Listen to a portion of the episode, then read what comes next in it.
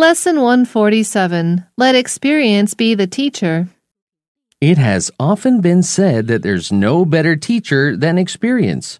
So, how does a student of English learn the language through experience? Obviously, to experience English, you'll have to use it as often as possible. That is why more and more teachers use role plays, dramas, and field trips to teach English. What you see, hear, and feel will more likely stick in your mind than what you read in a book. Should you have the opportunity to take part in a school drama one day, you will probably try to memorize your lines to perfection.